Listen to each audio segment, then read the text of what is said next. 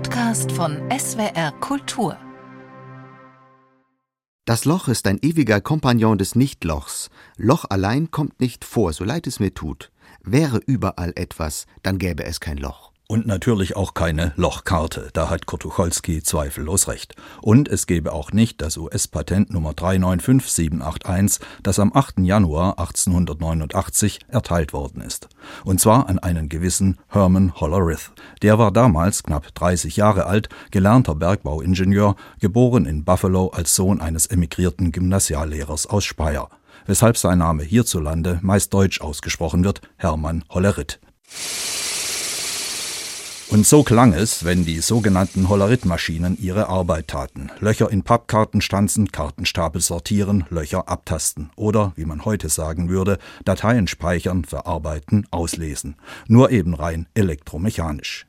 Ihre erste Bewährungsprobe bestanden die Lochkartengeräte bei der amerikanischen Volkszählung von 1890.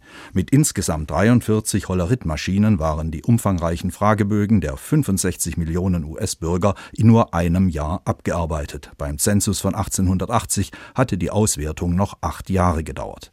Eine bessere Werbung hätte sich Hermann Hollerit nicht wünschen können. Und so hielten seine Maschinen auch bald Einzug in Behörden, Banken und Fabriken.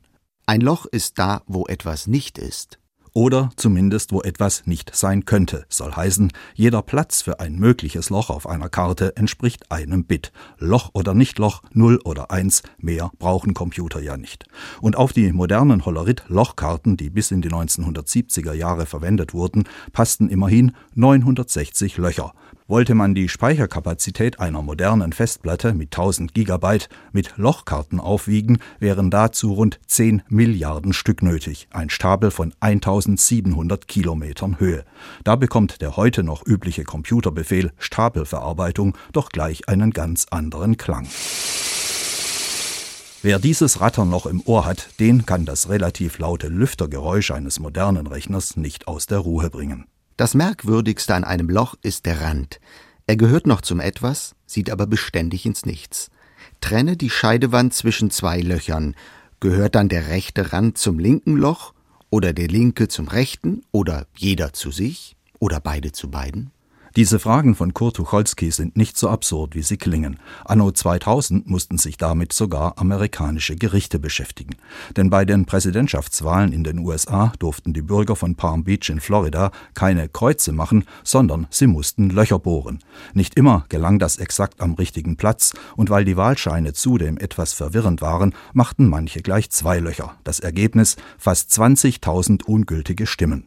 Während George W. Bush gerade mal 307 27 Stimmen mehr erreichte als sein Konkurrent Al Gore.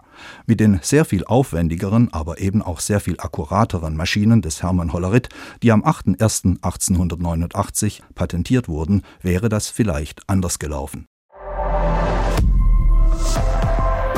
Zeitwort ist ein Podcast von SWR Kultur für die ARD. Abonniert uns in der ARD Audiothek und überall, wo es Podcasts gibt. Wir freuen uns über 5-Sterne-Bewertungen.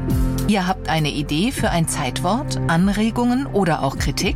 Schreibt uns eine Mail an zeitwort.swr.de.